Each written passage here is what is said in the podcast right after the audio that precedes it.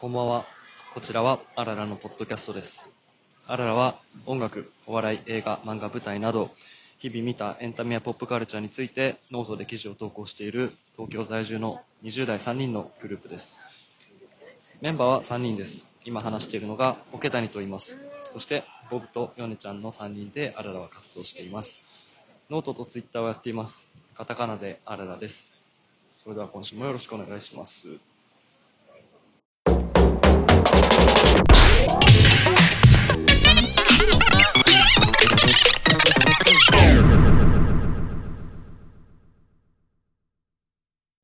ボブは何ですか？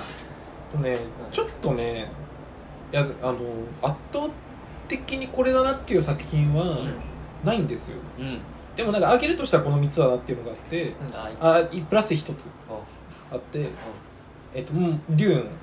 デューン！はいはい。とえっとプロミシング・ヤング・ウーマンプロミシング・ヤング・ウーマンはいはい。はいえっとあと僕だっけ忘れちゃった。なんかあとえっとそうあのパームスプリングスって映画があってこれえー、見てないわ。そうこれ結構ねなんかしれしれっと始まって、あのしれっと終わっちゃった映画なんだけど、あともう一つがあのフリーガイですね。おっしゃああそれがね。出てきてくれとこ思ったのこの4つ。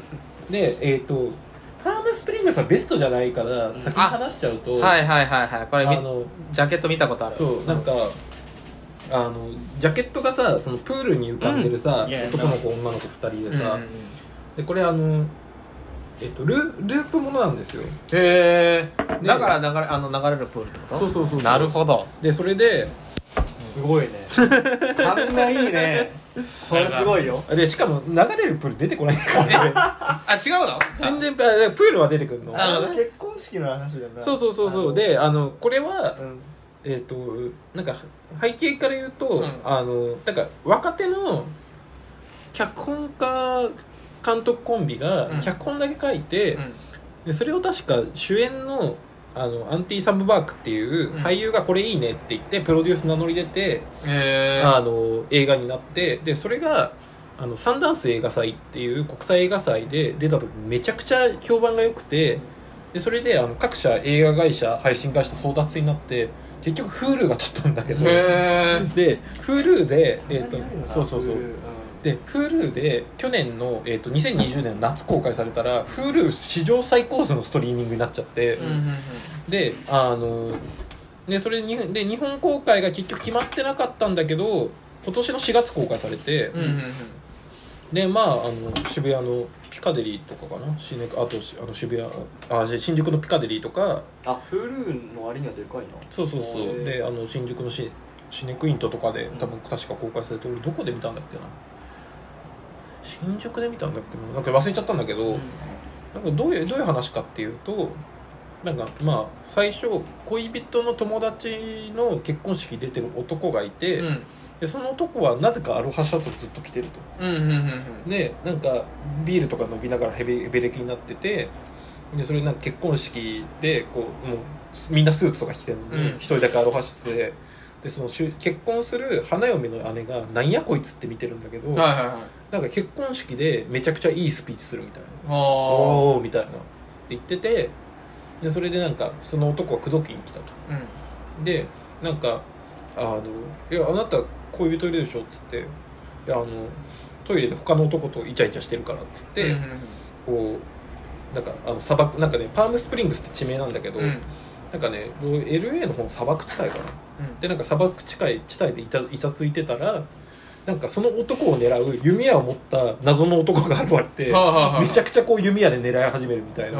で何何何っつって男が洞窟の方に逃げるから女の子もついそのついてったら、うん。うんあれ結婚式の朝じゃんみたいな感じになってはいはいはいはい。でそれで男にこれどういうことだよって聞いたら、うん。いやなんか俺もなんかあの結婚式の出てたつもりが、うん。なんかもう何千回もループしてるみたいな、はいはいはい。でループから戻る方法がないからうん。もう同じ一日を、うん。なんか酒飲んで楽しく過ごして 勝手なことしてるみたいなはいはいはいだからアロハ着てるそうそうそうそう。だから何千回目の結婚式だから、はいはいはい。いいスピーチを何回もできるしなみたいるほどなるほどななるほど。なるほどなるほど。ででそれでなんかいろいろその女の子がいろいろ脱出方法を試みようとするんだけど、はいはいは全部ダメみたいな、はいはいはい。いやだからもう諦めて、うん。もう楽しくやるしかないんじゃないっつって、うん。こう2人でうん。こう同じ一日を繰り返して、うん。でなんか一番面白いのはあの死ぬとあのループが自動的に始まるから、うん。なんか飛行機とか勝手に取って乗り、ま、酔っ払ったまま乗り回してドコーンみたいな。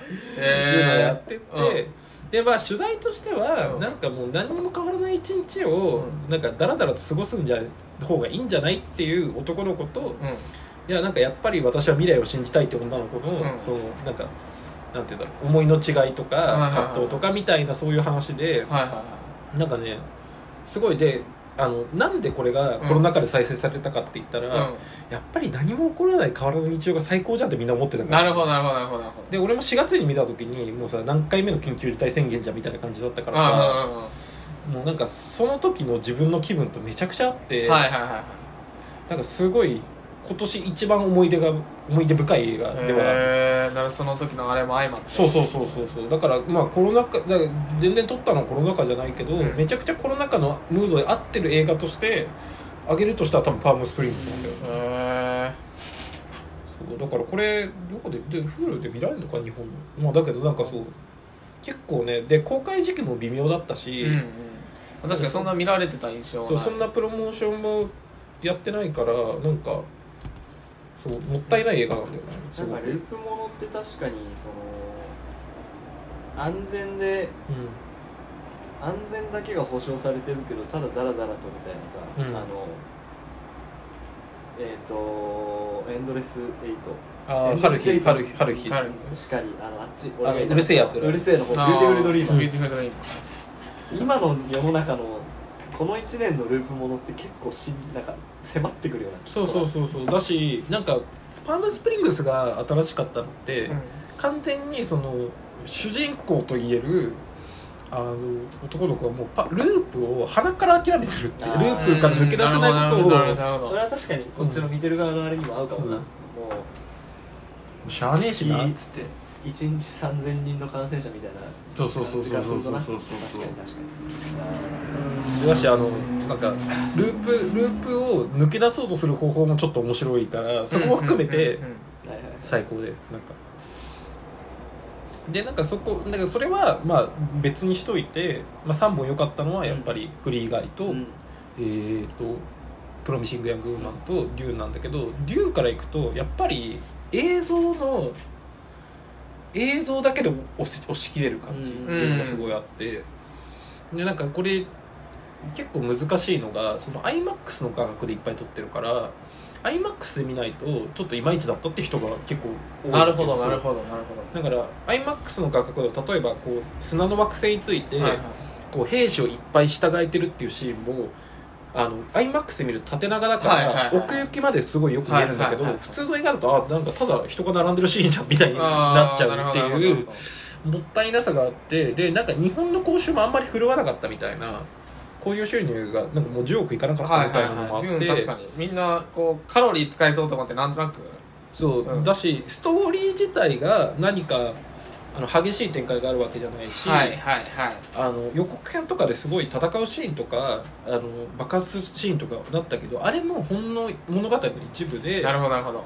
基本的にはその砂の惑星だからアクションもちょっとあるんだけど、うん。砂の惑星でのこの駆け引きとかあとはそのもうその画角としての美しさん砂漠が広大に続いてるところをただ映す綺麗に映しただけでこんなにうわーってなれるんだっていうあの映像の圧倒的な完成度で言ったらもうデューンが一番だし。えー、とだから iMAX で結構長時間撮った映画って実はそんなにないしなんかノーランみたいに爆発シーンとかアクションシーンでいっぱい使うっていうのなんだけど、すごい贅沢なその砂漠の映し方だったりとかあとはドアップをあの例えばティモシー・シャラメのドアップとかゼンデイヤの顔のドアップとかを iMAX で映すとなんかすごいいいもの見てるなって気分になれるっていう。なるほどね。だからそういったそういう映像の完全なもうこれはあの客観的に見ても主観的に見てもこれは新しいなって思えるっていう意味でデューンは圧倒的に一番。なるほど。なんだけど他の面だからデューンを一番っていうとこうなんか恥ずかしさが若干あるっていうか、はいやそれはだろ別にいやでもそれはさいいの当たり前じゃんっていうのいやまあまあまああ確かにその対策をそうそうそうそうまあまあまあ確かに。なんか一時期のじゃあ「ハリー・ポッター」なり「パイレーツ・オブ・カリビアン」なりみたいな感じになっていくのかなみたいなことはないの？いやないね。あのパート完全に全然だからパート2はよく言われるのが、まああのビルヌーブをビルヌーブの愛好家として知られる宇野これますさんがよく言ってるのは、うん。あのビルヌーブって戦いのシーンはあんまり撮ったことがないから、はいはいはい。パート2以降って戦いがメインになってくる。なるほどなるほど。惑星とかのだからそういう時にその監督としてそのあの縁の良さっていうのをうん。すごい、あの監督としてのシグネチャーにしてるビルヌーブがそれをどう自分の監督とのアンディティティを保ちつつ物語を展開させていくかっていう。ね。だからさすごいそのビルヌーブの映画見ると一番有名なのは「メッセージ」とかはいはいはいでみんな見てる映画だけどあれもやっぱり映像とかそういうなんか絵で語ってくる映画じゃないけど、うん。分かりやすいストーリーとかはなくてそういうなんか映画として見た時のあこれいいなっていうまあなんかあの物語じゃない良さっていうのをメインにしてるからだからそれは物語を求めるのはちょっと野暮だなっていう気持ちにもあるんだよねそう。だからそれ以外で言うと「あのプロミシング・ヤング・ウーマンは」うん。あのえっ、となんかね要は女性映画なんだけどなんかそのなんかホラーホラーコメディ風のフェミニズム映画で。うん。で要はあのまあ冒頭のところを言うと、まあ、要はクラブに派手なメイクしていってるうん女性がいると。でそれをこうなんかもういかにもマンスプレーニングみたいな男が口説いて、酔っ払ってるでしょっつって持って帰る、でそうするとでそれでなんかあのいやらしいことしようとすると、うんその女がむくって起き上がって、うん。お前なんか酔っ払ってるから何してもいいと思ってんだろうみたいな感じで詰めていくのをはいちょっとホラー風の価格で持ってくみたいな。ね。はいはい。男がすごい「いやー」って言ってるっていう感じで、こう冒冒頭のシーンが始まるんだけど、はいはいはいはなんかその女性は要はクラブに行って酔っ払ってるふりをして、いはい。あの持って帰った男をうんだからあのドーンじゃないけど、うんああなるほど。笑うセールス笑うセールスマンンでしてって「食い改めよ!」って言ってくっていうので、あ確かに。あのフェミニズム系のあの便利屋ですごく見た。そうそうそうそうそうそうそう。だからそれでだけどそれをあくまでも、うんこうスリリングで、はいはい。そうホラーでスリリングなこう物語と展開しつつホラーっぽい楽譜を使うことにおいて、うん。そのなんていうんだろう奇妙さっていうのを出してて、で何が奇妙かっていうとあのホラーってうん。通常起こると思わなかったことっていうのが、起こったことによって怖いって思うじゃん。はいはいはいはい。だからいわゆる認知のズレみたいなので、うん。ホラーが起こるって言われてるんだけど、あのだからそのさ冒頭のシーン見返してもさ、はい別にさ女の子はシラフだったところでさ、うん。あの怖いって思う必要はないのに男が怖がってるっていうそこのずれだから要はうん。その男性あ男性側のその要は加害性みたいなのもバイアスに使っててでそれをホラー的に描くことによってなんかあなんかそういう無意識のバイアスっていうのを画面に出してそうそうはいメタ構造にして画面に出してて。でなんかまあまずそれがすごく面白いっていうか、うん。なんか的を得てるっていうのですごくいいんだけどあのだけど一方でちょっとロマンティックコメディっぽいシーンもあるっていう。だからそのドーナツ屋でその女性は働いてるんだけど、うん。そのドドーナツコーヒーショップかコーヒーショップで働いてるんだけど、うん。コーヒーショップにその大学時代のその結構いい感じの男が来るみたいな、うんうんうん。でそこでほんなんか恋愛をしながら、うんあの片方ではそういうことをやってて実はそれはあのレイプレイプをされてそれを苦に自殺してしまったうん。友人へのつ償いっていう意味で、うん。償いなんで私がそこにいてあげられなかったのか償いで、はいはい。どんどんその自分の親友をレイプに追いやったその大学時代の友人を追い詰めていくっていうなるほどなるほどなるほど。構造でなんかもう最後はそこら辺がこうどんどんドライブしてつながってって、はいはいはいあのかなり悲劇的だけどす痛快なクライマックスで終わるっていう。なるほど。あのそこれもこれもすごいいい映画だしなんかもうなんならこっちの方をベストにしたいなぐらいのはいはいはい感はじでもある。プロミッシング・ヤング・そう。普通の劇場公開。普通の劇場公開。で結構ねロングランだった。あの日比谷とかで。だから結構公開されたから後に見に行ったけど多分その公開23か月ぐらい経っても結構昼間の平日の回でお客さん入ってたから、へまあ、結構そういうやっぱりエンターテインメントとしてもメッセージ性としてもすごい高度なことやってるからえそうだよね。だからねアカデミー賞も確か脚本賞かなんか取ってるんだよね。うん。なんかそういうなんかすごいこれも新しいなって思うけどで最後のフリーガイは、うん。フリーガイね。フリーガイね。最高です。ヨネちゃん見たんだっけ？フリーガイは俺ちょっと見てない。あ見てないあのなんかねフリーガイの一番もったもったいないこと先に言うと、はい。予告編とかポスターから全然面白さが想像できないの。あポスターつまんなさそう。そうポスターねなんかほらえ笑顔のライアン・レイノルズが確かに。後ろでバキューンってやってるからさいかにもさあコメディっぽい。コメディなんかちょっとハリウッドのおはい。金を使ったコメディだはない。みたいな作りなんだけど。あのあれねあのナイトミュージアム的なね。そうそうそうそう。ライフ的なね。そうそうそう はいで全然もうそれとは段違いの面白さで。へえ次回のちょっと空が青すぎたなポスターはな。そうそうそうそうそうそう。そうなんか要はあれは、うん。あのゲームの,、うん。あのだからあのフォートナイトあのグラセフとか、はいはいはいはい。フォートナイト系のオンラインゲームがあって、でその中でみんなあの要はさ車奪って乗ったりとかさ、はいはいはい人を撃ったりとかさ、はい。してるけどその中のモブキャラっていうのが、うん。えー、と普通にゲームの中で生活してる。はいはいはい。であので警官とかでその主人公は銀行員なんだけど、うんうんうん。毎回銀行強盗されてで次の日起きてみたいな感じで同じコーヒーとかを頼んで、うん。なんか普通に生活してるんだけどなんかあのだからそのゲームのプレイヤーっていうのはうん。サングラス族って呼ばれてて、ほうほうほなんかそういうなんかパロメーターとか出るようになうってるみたいでそれのいやだからあの僕はいつか運命の人に会えたらいいんだって言ってるんだけど、うんうんそのサングラス族の,、いうん。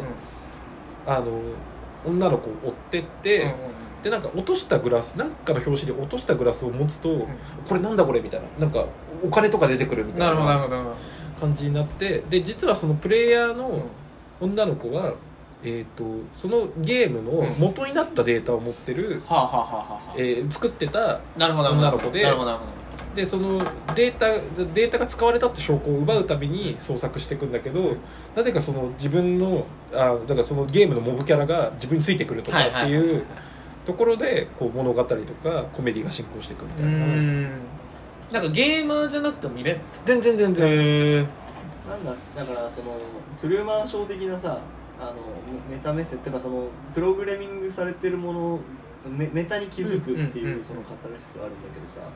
なんかそれのなんかアップデート版みたいな感じなのかな実際見てて。い。やはいクオリティは高いのよ全部うん描き方、セリフ回しとか展開とかもなんか今話してて聞いてて思ってたのがさ、そのちらっとさっき話したカーネージは、うん。カーネージでね、うん。主人公と敵とで、うん。似たようなバロメーター持ってて、うん。それのランなんかその強度の違いでまあ、うん。勝ってくるみたいなそういうなんかし趣旨が似てる側がこううん。並列にあって敵対関係なんだけど、うんフリーガイってそのゲームのプログラミングとしてモブとしてプログラミングされたものがひょんなところから自意識を持ってる、うんうん。でそのひょんなところっていうのが AI のバグっていうところで一応理屈はついてるわけ、はいはいはい。AI もともとその自分たちでこう進化していくようなプログラミングを作ったんだけどそれがなんかゲームに植え込まれたから、うん。モブがこう AI 的にこう自我を持ってみたいな、でグラはサングラスかけちゃってみたいな、でなんかそれで恋愛感情を持ってっていうこのゲーム内のアバターとそいつが持ってることがそのゲームをクリエイトしたやつらとこう似たようなそのなるほどなるほど。なるほど男女はそのゲームの中相似関係みたいな現実関係はいはいはい。だから通常だったらそのじゃあゲームの中からどう抜け出すのかみたいな、うんそういうことになってくるんだけど、うんうん最終的になんかその現実とのこの交互関係みたいうんな、はいはいはい。これがやっぱゲームっていうものにした意味にちゃんとつながってるよね。だしうん。あの今さメタバースって言葉がさ、はいバズワードでやってるじゃん、はい。メタバースこれですって言うとフリーガイ見せればいいんだよ。ああなるほどね。そう。なるほどね。なんか意地悪なメタ視線で何とかするとかじゃなくて、うん。本当にその AI がそのひょんなところっていうそのひょんのところも現実の人間が持った感情が作り出したそのプログラミングするにあたって恋愛っていう感情があったからこそこれができてそのプログラミングが宿ったアバターみたいな、うんそのなんかうん親と子の関係じゃないけどみたいな、うん。確かにみたいな。そうそうそう新しいしいしやっぱりそのゲームの世界っていうのが例えばレディーあでもなんかまた別だけどゲームの世界があの別空間っていう認識うんだったじゃん今までって、うん。あのだから現実の拡張としてのデジタル世界、はいはいあっていう感じだったけど、はいはい現実と同等の空間ですよっていうのがある意味そうメタバース的価値観で、はいはいはい要は現実であの現実の時間と同じようにうん。ゲーム内の時間が流れてたりとか、はいはいはい。そこでこう活動を行ったりとかっていうのがいわゆるメタバースっていうはいはい。はい動物の森とかはある意味メタバース的なね。そうそうそうそうそう。だからねそこの視点の、まあ、ゲーム感のアップデートを映画はいはいはい。で受けるなるほどねなるほどな、いやだからすごい面白い、うん。すごい面白かった。うんなんかちょっと MCU 的なご褒美カットとかもあんだよ。ライトセー。バーへとか。そう。そんなのえ俺はガンダムで行く。みたいなの？的なことあー。でそれのガンダムだと古いじゃん、確かに。でもちゃんとリアルタイムでこうのものをちゃんと取り込んでて、うん。だからそのキャプテンアメリカの盾とか出てくるときに、はいはいはい。あのキャプテンアメリカ役のうんクリス・エヴァンスが「うん。俺の盾じゃん!」っていうみたいな そういう。でご褒美もあるんだけどそう。別にななくて全然いいっていうかさ。なくていいけどでもその入れ方もすごい絶妙 まあねでもなんかあんまりにそのクライマックスぐらいの時に、うん。さらになんかちょっとそうそうそう。持ってきたからそうしたいです。だからいやすっげえよかった、うん。だからそのボブと話してて、ん。そのにしてもあんま話題になってねえよなみたいな。そうそうまあまあまあまあまあ確かに。タイムラインではね話題になった。けどそうそう。だからなんか逆にその何？五角形にやった時のさ突出して五角形のうちのなんか1個の項目が6とか7だったらさあとが2とか3でもさなんか割と話題になるけど、はいはいはい多分全部4っていうなるほどね。確か可に能性がある確かに確かに。みたいな話をしたんだ確かに。まあでも余裕でトップ3には入ってくるぐらいの面面白さだったからねこと技術力みたいなことはもう当たり前のものでその上でじゃあ何作るかってなった時に、夢広がってるって思ったそうそうそうそう。現実生きるの楽しくなりそうっていう感じ。だってラストシーン横断歩道赤信号を無視して両側から男女が来て抱き合ってキスして終わるんだぜ。そんなラブ そんなラブコメシーンで終わるんだぜその映な画るほど。すごくないと思って。あだからねすごいベタを新しくやってるっていうのなるほどなるほど。そうだからゲーム最高の形だねそれエンタメとしてベタなのよね、しかもあのベタ要素がいっぱいあってでアクションアクション的なベタもそうだし、んうんうんそういうゲームを世界にした舞台のものもベタもそうだし、はいはいはいはい。なんかそういういろんなジャンルのベタがあの無理なく揃えられてるからなるほどなるほどなるほすごいいい。どなるほど。ね。もうあの友達恋人家族関係なくなんかなんかネットフリックスで見るかみたいな時おすすめナンバあだからそうそう。へーだからあの家族家族連れとか絶対ね 困った時あのフリーガイ見た方がいいなるほどなるほ後どなるほど。でこれ見りゃいいみたいなあー確かにな。あったかもね。そう。ねああとあれだ。ノマドランドよかったね。ノマドランド。ね そうじゃんノマドランドね。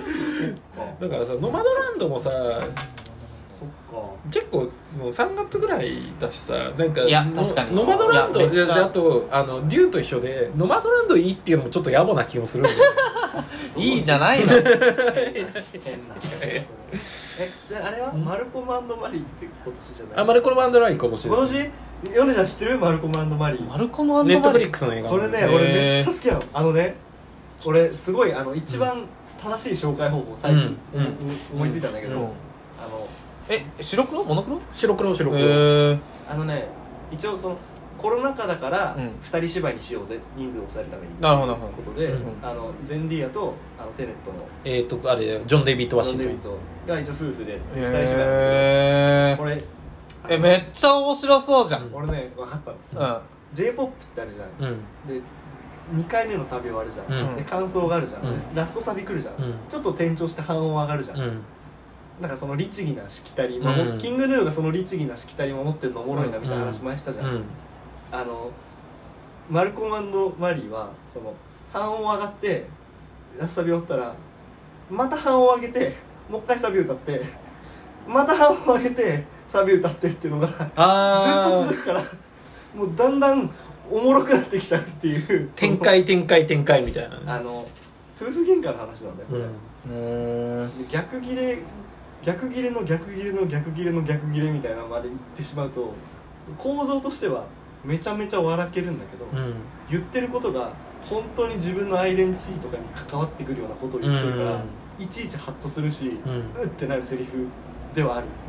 うん。が終わらないんだ。いずっと終わらないんだこの喧嘩っていうのが、うん。あそうだね。だから終わらない喧嘩が続く二人劇っていう。へあーでそれすごいよ。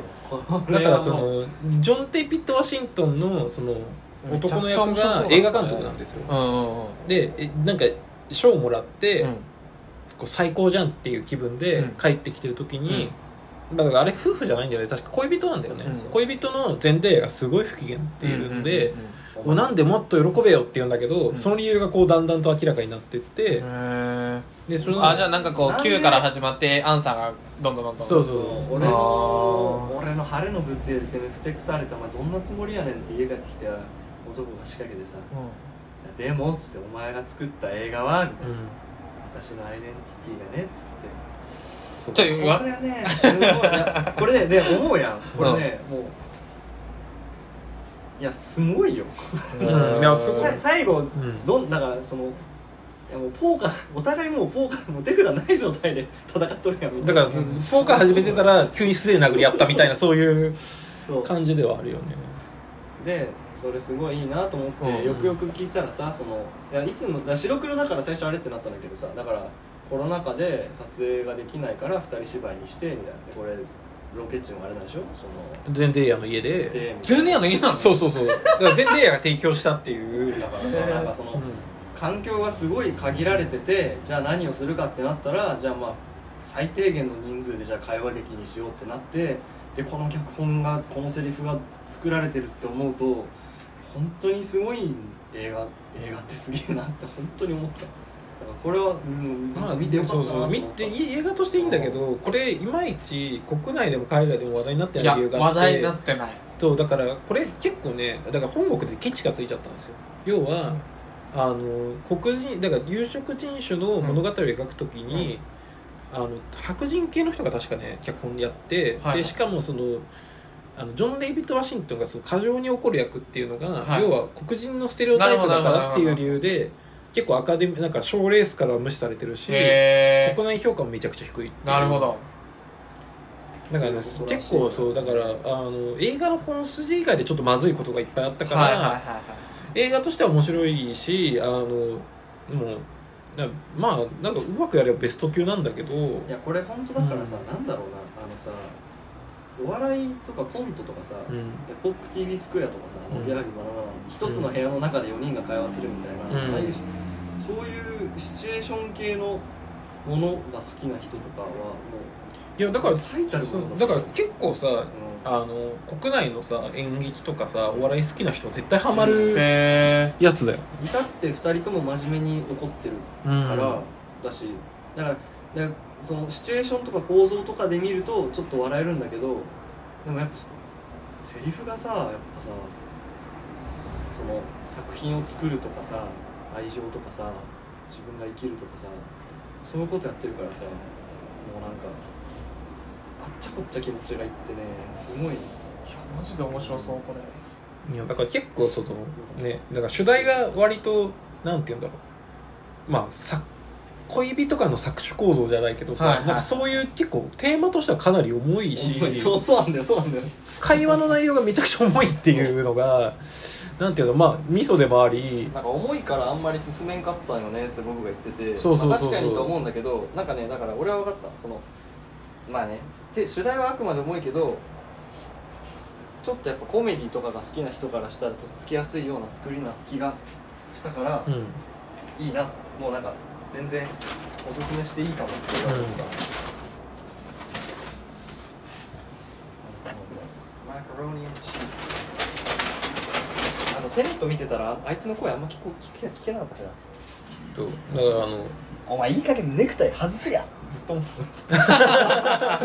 受賞式はそんなに怒ってんだネクタイね外せや。みたいなマジで切れてるやん。みたいそうでもさなんかやっぱりあのねジョン・デイビッド・ワシントンのあのあれデンゼル・ワシントンの息子っていうなんか意外性が一個乗っかり元アメフト選手だったって面白がありっていうさ。そうテネットの時の走り姿勢ね綺麗だったもんね。アメフト選手ってさぶつかられるからさ、はいあーこういう前傾姿勢とかなんか変なことしないの？もう背中ピンとした走りなるほどなるほどなるほど。なるほどテネットの時すんごい走り方綺麗やな。そうだしあのねで結構そのジョン・デイビッド・ワシントンの出世作がブラック・クランズマンっていうさ、はいはいはいアダム・ドライバーとさだから黒あ人れあの人だ。あの人だ。そうそうそうそう。でであとだから今年はマルコロアミマルアンドバリーの他に、あのテネットのタイトルが見てて厄介な似てて厄介なんだけどベケットっていう あのベケット？ベケットっていう映画がネットフリックスで配信されててそれはもうひたすらジョン・デイビッド・ワシントンのあのアクションものっていうかゴールデンスランバーみたいな感じで、はいはいはいだからベケットそう。でイタリアの街でなんかこう一緒にたあの結婚前の旅行をしてたカップルがその事故っちゃって、でなんかあのなんか謎の家に突っ込んででそれであでも謎の家に突っ込んでさっき子供がいたけどみたいなまあいいやっつってとりあえず電話しなきゃっつってこう恋人がそのイタリアの病院に運ばれて言葉が分かんないままこうなんか錯綜しあの感情が錯綜してる中でなんか恋人はもう多分死ん死んでると。でこう家族にも電話しなきゃっつってああの自分も怪我してるからこうお医者さんにあのあ「あなたは安心してなさい」と言われるんだけど自分が突っ込んだ家がめちゃくちゃ気になるっつって、その事故現場に戻ると、ん。急に警官に撃たれ始めるみたいな。